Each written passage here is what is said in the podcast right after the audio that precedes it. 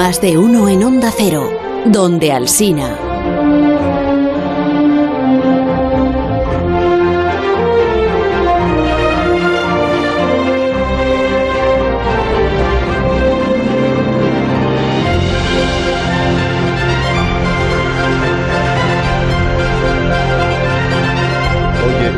Begoña, tú que estabas aquí antes de que Sí. yo me incorporase, eh, ¿por qué llevas sombrero de explorador a París y esta mañana qué necesidad? Porque me gustan los sombreros. Está- porque le sienta pero- bien, le sienta bien. Me van a sentar bien el sombrero con los auriculares puestos y luego la pluma esa que llevas. Es un poco difícil, Sombrero. sí, ponértelo, pero bueno, no, no ¿Para voy... No voy a desvelar aún por qué lo llevo, porque he escrito yo mismo una pequeña introducción para que os metáis en el asunto del que vamos a hablar. Muy bien, muy bien, trabajada la sección, así me gusta. Te, te la paso, te la paso y tú nos lo cuentas con tu Ah, voz. que yo tengo de- que leer lo que has escrito tú. Exacto. Espérate, que tengo las gafas hechas una... Eh, si, si me equivoco en alguna palabra que hayas escrito tú es porque no veo Es bien. las gafas. No, es porque yo utilizo palabras raras Porque- de científico. Mira, me he comprado estas ¿Te toallitas. has comprado una? Ah, creía que eran gafas. Ayer me pediste y no tenía toma. Ay, gracias. Toma. Bueno, Ay, vamos gracias, a ver. Está ya la música sonando. ¿Esto es lo que me tengo que leer? Sí.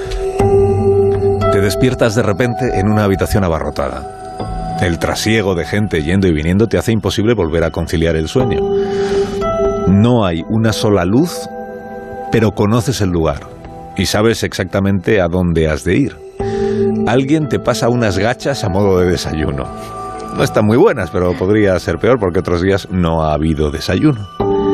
Sientes un olor extraño en el aire. Caminas torpemente hacia la salida y en el corredor que lleva al exterior ya se filtra algo de luz. Entonces lo ves. Hay una reyerta. Alguien, un intruso, ha logrado llegar hasta aquí y su, un equipo de seguridad lo está reduciendo. Sabes que no tiene nada que hacer, que sus minutos están contados. Tú sigues caminando, sin volver la vista atrás, no es asunto tuyo. Sales al exterior y agradeces el sol de la mañana en la cara. Extiendes las antenas y solo entonces terminas de despertarte. Y dices, es hora de ponerse a trabajar. Tengo que ser una hormiga de provecho. Qué bien, qué bien. Vamos a hablar de, hor- de hormigas. Ya era Ay, hora. Qué bien. qué ya bien. era hora Me de hablar. el tema. Sí, de uno de mis animales favoritos que yo me he pasado media infancia viendo hormigas en el suelo, así que Sí, estupendo. sí. Y era necesario empezar con esta inmersión tan un poco inquietante, ¿no? Muy kafkiana en- sería Sí, el- un poco correcto término. Un poco Gregor Samsa, ¿no? Término correcto. Era, era para ambientar, para que la gente se, se diera cuenta de que a lo mejor lo que siente una hormiga en algunos aspectos no es tan diferente de lo que podemos sentir nosotros, ¿En ¿no? serio? Bueno, sabéis que la, la idea de hablar de hormigas, aparte de que a mí me gustan mucho, no ha sido exactamente mía, sino que hace unas semanas me di cuenta de este, de este déficit en nuestro programa porque tuvimos un invitado, el profesor José Manuel Sánchez Ron, ¿os acordáis? Historiador de la ciencia, académico de la RAE. Sí. Bueno, pues... Yo eh, sí me acuerdo, pero fíjate, me acuerdo porque todavía me llegan quejas quejas. de la RAE, porque criticaste allí, estando allí, la definición de dinosaurio. Bueno, eso, esa es una batalla que ya seguiré Sí, peleando bueno, ya. otro día. Es- no es una batalla para hoy. Bueno, hoy quiero recordar que el profesor Sánchez Ron nos contó que él se sentía muy orgulloso de haber introducido una nueva palabra en el diccionario. Vamos a escucharla, a ver qué palabra es.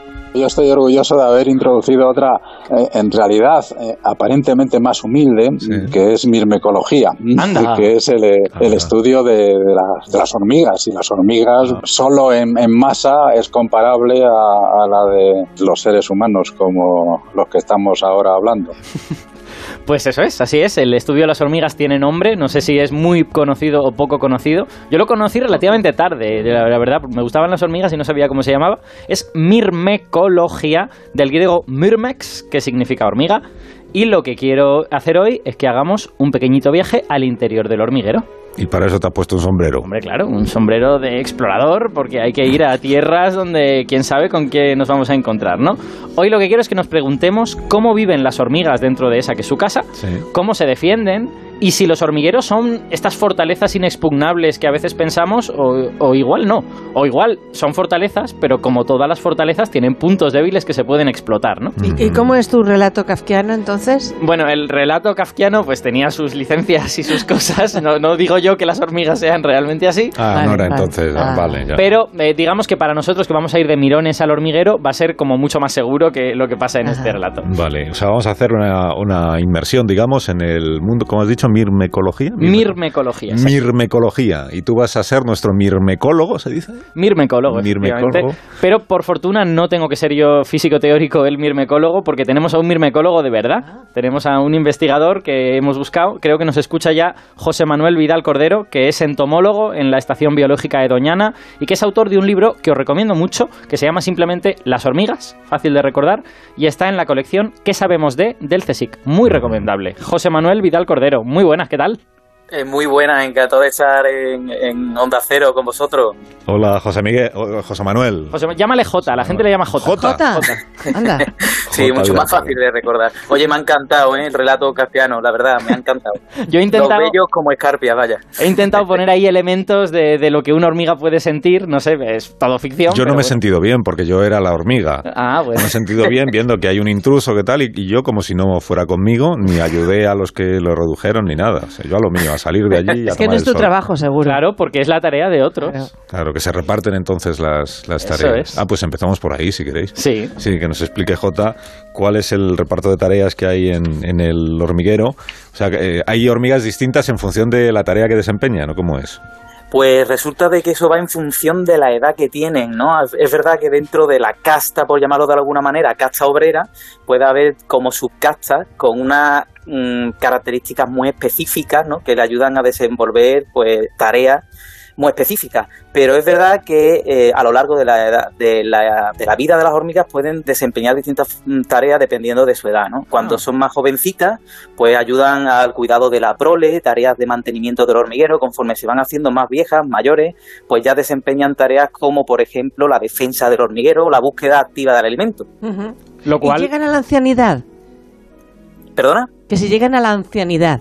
Es decir, Uf. hormigas que ya no pueden hacer nada y están en reposo esperando Ah, jubiladas, el final. ah, Por supuesto, Jubiladas. pueden, pueden morir de muerte natural, claro que Claro, sí. pues Pero claro. la mayoría de ellas, la verdad es que suelen tener otro designio mucho más fúnebre, porque suelen ser, pues, pasto de, bueno, pues de un montón de animales que pueden alimentarse de ellas, o incluso, Ah. pues, de un limpia parabrisas de un coche. Ya, que no, no les da tiempo a envejecer a las pobres. efectivamente. Qué crueldad. Sí. El limpia parabrisas. Oye, ¿cómo se regula la entrada al hormiguero? O sea, eh, ¿cualquiera puede entrar al hormiguero, solo las hormigas? ¿Y cómo se hace para cuando hay un intruso, como hemos contado en esta inquietante introducción que escribió Albert? Cuando hay un intruso, ¿quién detecta que ese no debería estar ahí y van a por él? Pues resulta que en este mundillo eh, o eres de la colonia o no eres de la colonia. Y si no eres de la colonia, eres enemigo de la colonia. ¿Cómo saber que eres de la colonia o no eres de la colonia? Pues muy fácil, con un DNI. Tenemos un DNI, que es un DNI colonial, como, como me gusta llamarlo, que no deja de ser pues eh, un olor, un olor que Ajá. tienen en la superficie del cuerpo que está pues compuesto por una, una composición de hidrocarburos cuticulares. Y Ajá. esto pues tiene mm, ¡buf! Infinitas combinaciones. De manera que cuando las hormigas detectan que una persona, bueno, una persona, cuando otra colonia, otra hormiga eh, no tiene ese DNI colonial, obviamente eh, no se le deja entrar. Pero la verdad es que me viene a la cabeza un ejemplo muy, muy digamos, muy impactante desde mi punto de vista, incluso muy extremo, que el de unas hormigas del género cef- eh, cefalotes que viven en ambientes tropicales, cuya cabeza eh, tiene forma de disco, de plato, y sella a la perfección el orificio de entrar al hormiguero. Estamos hablando de hormigas portero. Es así que te dejan o no te dejan entrar Hormigas directamente. ¿no? portero, qué Un, amigo mío, le- citando Juego de Tronos, llamó a esas hormigas una vez hormigas. Pero Yo tengo un amigo que la llama hormigas Gandalf, por eso de que no pasará. No puede Claro. pasar. Nunca se ha dado el caso de que se colabore entre un hormiguero y otro para conseguir, no sé, eh, salvarse de una inundación o algo por el estilo. Efectivamente, se puede dar el caso, Ajá. como por ejemplo el de las conocidas hormigas argentinas, una, una especie exótica invasora que entre las características pues más chulas que tiene, por decirlo de alguna manera, es que son capaces de formar supercolonias. Es decir, que si yo cojo una hormiga de Cádiz, por ejemplo, Sí. por decir un lugar Sí. de donde procedo, vaya, y me la llevo a la costa italiana Sí. y la suelto allí, no se va a pelear, sino que la van a incorporar dentro Ah. del hormiguero. Wow. Porque las diferencias genéticas que tienen entre ellas son muy pequeñas. Wow. Qué maravilla. Interesante eso, sí. ¿Sí? Sí, eh, di Alberto, di. No, quería- Mordiéndote la lengua. Quería preguntarle, quería preguntarle a Jota que nos explique un poco cómo se orientan las hormigas dentro del hormiguero, ¿no? Porque, ¿Cómo claro, se? nos, Perdona. ¿cómo se orientan? Ah, orientan. Porque nosotros somos seres eminentemente visuales, ¿no? Nosotros cuando no vemos nos sentimos muy perdidos y ellas claramente dentro del hormiguero no tienen luz. Por lo tanto, ¿cómo, cómo llegan a los sitios? Pues lo cierto es que las hormigas hacen uso de todos los sentidos, pero si tuviéramos que elegir un sentido por excelencia en el de las hormigas, el olfato. Hmm. Es decir, es el olor. Las hormigas son auténticas baterías andantes de glándulas exocrinas, productoras de compuestos químicos que utilizan para comunicarse. No solamente ese DNI colonial que tenían en la superficie del cuerpo, sino que son capaces de producir compuestos químicos como las conocidas feromonas Ja. para poder comunicarse entre miembros de la misma especie o los semioquímicos, ¿no? que son aquellos que utilizan para intentar comunicarse pues con otros que no sean de su misma especie. ¿Y la comunicación con la especie humana co- ha sido... Ha, ha La, sido... co- la comunicación. Sí, con la especie Con humana. nosotros. Sí, no lo sé. Alguien puede tener eh, un hormiguero en casa, ¿no? Y, y- y- y criarlas y alimentarlas. Hombre, una cosa es vivir cerca y otra cosa es comunicarse, ¿no? No, en el sentido de ellas tienen algún tipo de apego, pueden llegar a Pero tener momento, algún doña, ¿tú qué vecinos tienes? No, hombre, O sea, no, pero vamos a ver, igual que tienes apego con casa. tortugas, aunque tú no te lo creas, ¿verdad, París? Sí, sí, hombre, claro. Que se tiene pero apego con tortugas, mis tortugas las son tortugas muy- te Yo no conozco a nadie que y esas a cosas, a lo mejor con las hormigas también ocurre. Gente Y la hormiga contigo tiene un No digas rollo diferente. Es que lo, Veneno es lo para que yo hormigas conozco. es terrible. Lo que yo conozco es gente que quiere exterminar a las hormigas cuando ve que están, por ejemplo, entrando a su cocina. Ay, por favor. Pues y sin también, embargo, en Valdemoro me dice Begoña que lo- lo- la costumbre de la tradición es establecer Convivir. una relación. Pues la verdad es que sí, porque De debe vivir, en sí. casa seguro, vamos. Sí, ¿qué, qué, es- qué saben ¿Hay las de hormigas esto? de No. nosotros, por ejemplo? ¿Qué relación tienen? Pues hombre, me encantaría, la verdad, que, que- que lo que dice Begoña fuera una realidad. Yo he tenido hormigas en ¿Has hormiguero. tenido hormigas, a que sí? Y sí, por supuesto, no, no podía ser de otra manera. Y, Claro. y yo las he, las he visto esperando con sus mandíbulas abiertas a que yo les lanzara el alimento. Ahora, que Ay, tuvieran maravilla. apego a mí Qué o no lo maravilla. tuvieran, ¿Ves? yo creo que ese DNI colonial no lo tengo, por lo tanto soy considerado enemigo de la colonia. Pero han estado esperando a que tú les lanzaras el alimento. Eso me parece Quiero un gran creer, paso. quiero creer que sí, quiero creer que sí. Ya, claro, pero la pregunta con los animales siempre es la misma. Si es si ellos simplemente saben que cuando se ponen así les llega alimento o si realmente están racionalizando que hay otro ser que les da alimento o no. Es que claro, es difícil, no está en su cabeza. Porque cuando nos ven, ¿cómo nos ven? ¿Qué trozo de, nuestro cuerpo ven? Claro, es, es, es muy complicado. ¿Qué visión tienen? Pues eh, a pesar de lo que la mayoría de la gente suele creer, que es que las hormigas son ciegas, porque por eso van en filita, tocándose con las antenitas, las hormigas tienen visión. Es verdad que existen especies que pueden llegar a ser ciegas, no te digo que no, pero la mayoría de las, de las especies de hormigas, que son más de 15.000 especies ¿eh? en todo el mundo, suelen tener ojos más o menos desarrollados, ojos compuestos como, la- como los insectos tienen, ¿no? Ah. Y hay algunas que tienen una visión muy desarrollada. Se me viene a la cabeza, por ejemplo, las hormigas del desierto que tienen sus nidos en las dunas de arena, donde todo es igual y tienen que volver a encontrar el orificio de entrada cuando han encontrado alimento, ¿no? Fuera. O sea, tienen una visión muy desarrollada, se orientan gracias a la posición de elementos celestes como el sol y otras cosas, ¿no? O sea que sí, las hormigas ven. Vale, vamos, vamos a ir ahora a lo que a lo que decíamos de los intrusos en el hormiguero y todo esto. O sea, la cosa es el, nido tiene todas estas medidas de seguridad, ¿no? Químicas, el olor, todo esto. Pero hay bichos que se las pueden saltar y sobre todo eh, los que se las saltan, ¿por qué lo hacen? Porque es como entrar en el cuartel de un ejército enemigo, ¿no? A que, a que te Es maten. un allanamiento de morada. digamos. Entonces, tú eh, quieres saber por qué lo hacen y, ¿y y si lo consiguen. Claro. Pues son unos torpes. Sí, es, que, es que sí, sí que existen, es curioso, pues, porque claro, eh, interpretamos que son fortalezas inexpugnables, ¿no? Pero, pero sí es verdad que hay, hay artrópodos, hay animalillos que, que, bueno, se conocen con el nombre de mirmecofílicos porque sí tienen cierta afición, ¿no? Eh, eh, de vivir cerca o dentro incluso de los nidos de la hormiga. Para hacerlo, pues lo hacen gracias a tres estrategias. Eh, generalmente una de ellas es o creas sustancias tranquilizantes para bajar el humo de las hormigas Anda. o robas este DNI colonial refregándote con el olor, con alguna otra hormiga, o si no tienes astucias como ladrón, pues puedes falsificar quizá ese DNI, generando un perfume de imitación. Anda. Son pero- tres de las estrategias utilizadas para poder entrar dentro. La, ¿Y la primera, no? la primera es narcotizar a las hormigas, o sea, sedarlas. Hombre, hay Efectivamente. que dar a muchas, claro. Fíjate tú. Claro, claro, tienes que producir pues una sustancia que baje un poco los humos, ¿no? Porque esa fama de agresivas violentas eh, les precede, ¿no? Sí, y la Y segunda el que interés es... que tienen, La, la segunda Pues- era imitar el, el olor de las hormigas. ¿no? Restregarte. Por Ah, no, ejemplo, restregarte con ellas para Ay, tener su mismo Claro, olor. no lo produces tú, Sí, sí, pero y la te tercera es la imitar el olor de las hormigas. Exactamente, Uy. exactamente. ¿Y por qué quieren? Entran dentro? Pues Claro. muy fácil, es que un hormiguero en su interior, bueno, como fruto de vivir en sociedades Tiene compuestas todo. por tantos individuos, pues las hormigas pues tienen cámaras de cría, tienen cámaras donde almacenan alimentos. O desechos. sea, es un tienen festín, para el intruso es un festín. Es Claro. un búnker antiatómico, además. Es una maravilla. Además, Claro, Claro. claro, una maravilla auténtica. Sí, sí, sí. Oye, y si estás hablando de que hay bichos que pueden imitar el olor de las hormigas, lo tendrán más fácil otras hormigas, digo yo, ¿no? O sea, entre hormigas hay espionaje, digamos. O sea, hay hormigas que tratan de meterse en el nido de otras y hacer cosas. Una tribu que asalta Madre. el hormiguero de otra.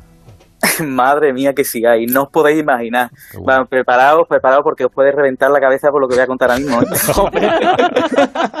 Cuidado, el público que se ponga... Lo tuyo es pasión, ¿eh? Se nota, sí. De verdad, es que ya te digo, son tantas especies y hay tantas estrategias para vivir incluso a costa de otras hormigas. Estamos hablando de parasitismo social y se da, se da mucho en el mundo de las hormigas.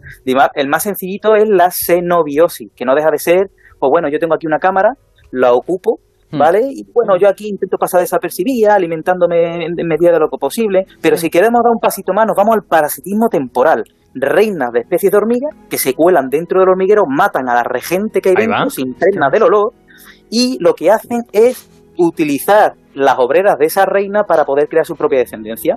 Cuando esas obreras ya han muerto, pues resulta de que ya tienen una colonia suficientemente madu- madura como para tirar para adelante. ¿Y qué pasa cuando una especie necesita siempre de esas obreras hospedadoras? Mm. Porque ya estamos hablando de otra estrategia que se llama, atención, ojo al dato, esclavismo. Sí, sí, de esta había oído hablar yo. Sí, sí. de esclavismo. Recurrentemente tienen que mandar obreras esclavistas a coger obreras, huevos y pupas de otras especies que van a hospedar, porque se las acaba, claro, las esclavas, y tienen que volver a renovar el personal. Oye, Y ya lo extremo serían especies de hormigas que no producen obreras, sino que son auténticas eh, parásitos externos que se enganchan como una garrapata a las reinas que quieren eh, pues parasitar. A ver, a ver, estás, estás diciendo que solo hay reinas y que esa reina produce otras reinas que son criadas como si fuesen de la colonia, pero no lo son. Pues tú lo has dicho. Ostras. Qué Lo has dicho tú, no lo he dicho él, ¿eh? Lo has dicho tú. Solo una casta. Es que, claro, uno, uno, uno dice las hormigas tienen castas, ¿no? Tienen reinas, tienen obreras, tienen tal. No, aquí hay reinas. Hemos simplificado al máximo. Aquí. ¿Y su mayor enemigo cuál es? Todos pensamos en los hormigueros El pie. por su de la- capacidad, por su la capacidad de succión, pero ¿cuál Las hormigas sería? pueden tener, pueden tener muchos enemigos, claro que sí, porque al igual que son depredadoras y comen organismos, muchas, Mm. eh, muchas de ellas también son comidas, y son comidas por numerosos animales, ¿eh? Mm. desde artrópodos hasta, bueno, bien ha dicho, hasta mamíferos, pasando por pues sapos, ranas, culebras, etcétera, etcétera. Mm. No, y además las, los artrópodos en general, y las hormigas no son excepción, tienen un gran enemigo que son los hongos. Los hongos son muy chungos con los artrópodos. Hay hongos especializados en, en parasitar todo tipo de artrópodos y hay varias especies de hongos especializadas en parasitar hormigas. Y bueno, si se te mete un hongo en la colonia, puedes estar muy Claro. fastidiado, porque claro, es como una enfermedad. Se Claro. puede extender por ahí, hay mucha gente, están muy juntos. Claro. Totalmente. y oye, una cosa. eh, las hormigas sienten, o sea, es- porque estas... Aman. Ah, ¿No? pero- Cuando se sienten no, es si les, o es- si les es- duele, cuando Ah, tú la pisas, por Ah. ejemplo. Ah, Cuando, aunque sea sin querer, Alberto. O sea, no, alguna vez sin querer tú igual ni te has enterado. perdona, pero- alguna vez con el dedo has hecho así y Claro, has, has querer retorcido has porque te la pisado encontrado en la cocina hormiga. de casa. Sí. es Seguro- posible seguro que saber sí, pero no esa estoy hor- contento esa con ello. hormiga que es posible no sé sí saber qué, es- qué siente esa hormiga Pues, si pues yo creo que con un si pisotón no le da tiempo a sentir nada, ¿no? Porque Mm. muere, muere instantáneamente. Es peor el Eh, veneno que le echas. Sí, el sistema nervioso de la hormiga está mm, bastante menos desarrollado que Sí. el nuestro. Eso es, eso es verdad. Eso es. Y de hecho no están dentro de los catálogos de especies de manejo de fauna silvestre los que tiene que, que utilizar bienestar animal, ¿no? Para ello. Es decir, que hasta qué punto las hormigas son capaces de sentir algo, ¿no? Mm. Eh, hmm, hmm, hmm. A eso habríamos... Un café clase de por medio y podríamos debatir bien ese Ya. tema. Es interesante. Y de- si le arrancas una pata, por ejemplo, que no es que yo lo haya hecho. pues, Carlos, por favor, pero no, des ideas la funestas al Le- público. Le arrancan las antenas para que se vuelvan locas. No, pero los niños, ahora ya no sé, pero los niños cuando yo era niño hacían esas cosas. Sí, y a las moscas. Por saber, porque, por saber más de la hormiga, que es de lo que se trata. Yo- yo tengo Por que- saber al Por enemigo que te empatizar con la hormiga. Yo creo que Carlos tiene hormigas en casa y no. Alguna vez he tenido. Sí. Por conocer al enemigo, que se suele decir. Pero que no son el enemigo, que viven con nosotros, que son como los vecinos. Mira, Parisi, Perdona. cuan- cuando, ves la romería de hormigas en la Sí. encimera de la cocina, No vives amigas. con ellas. No. Sientes Eh, un deseo, de, las ves como lo que son, intrusas. Mm. Se han Sí, metido en mi hormiguero. me gustan las hormigas, pero me gustan fuera de casa. Exactamente, sí, sí. Pero ¿cuántas gustan. exploradoras suele haber? ¿Cuatro o cinco? ¿Cuántas Ah, son? Esto es interesante. Uh, eso depende de la especie de la que tratemos. Normalmente Ajá. las especies sinantrópicas, que son las que viven asociadas al ser humano, suelen tener bastantes exploradoras. ¿eh? Suelen ser hormigas con unas estrategias de supervivencia bastante, vamos a llamarlas chungas. Son difíciles de acabar con ellas. Suelen tener muchas reinas, suelen tener una actitud bastante agresiva. Son hormigas, pues bueno, que se han adaptado hoy día al ser humano, que no es Claro.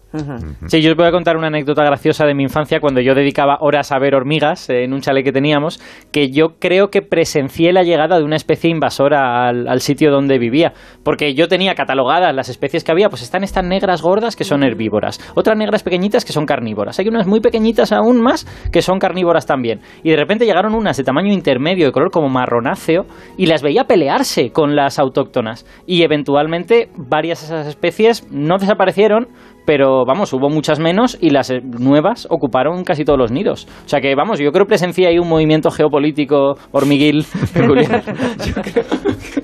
Bueno, y además que has definido bastante bien lo, lo- vamos, el resumen de la política exterior de la hormiga, ¿eh? que no deja de ser agresión incesante, conquista territorial y aniquilación genocida siempre que sea posible. Sí, sí. Vamos, unos, unos bichos encantadores, en definitiva, que es lo que yo intentaba transmitir en el programa de hoy. y yo intentando empatizar con ellos. Si Es que de verdad me lo, me lo habéis puesto imposible. Oye, Jota, muchas gracias por haber estado con nosotros esta Nada, mañana. un auténtico placer. Cuídate mucho. Qué divertido Jota. Chao, chao. Jota, que es José Bueno. Manuel Vidal Cordero. Es como eso, mirmecólogo. hemos dicho. Mirmecólogo. Mirmecólogo en la estación de- biológica de, de Doñana. Qué bonito sitio. Y si los oyentes quieren saber más sobre hormigas, que busquen su libro que se llama Las hormigas, que está en los libros de la catarata. Sí, y es tan divertido como, como Sí. hablar con él. Sí, sí, sí. Qué bien. Pues a disfrutarlo De hecho, entonces. está lleno de juegos de palabras ocultos. Está lleno de palabras que, que tienen form por hormiga o que tienen ant por Ah. hormiga en inglés y yo, yo me he divertido mucho leyéndolo y encontrando los juegos de palabras.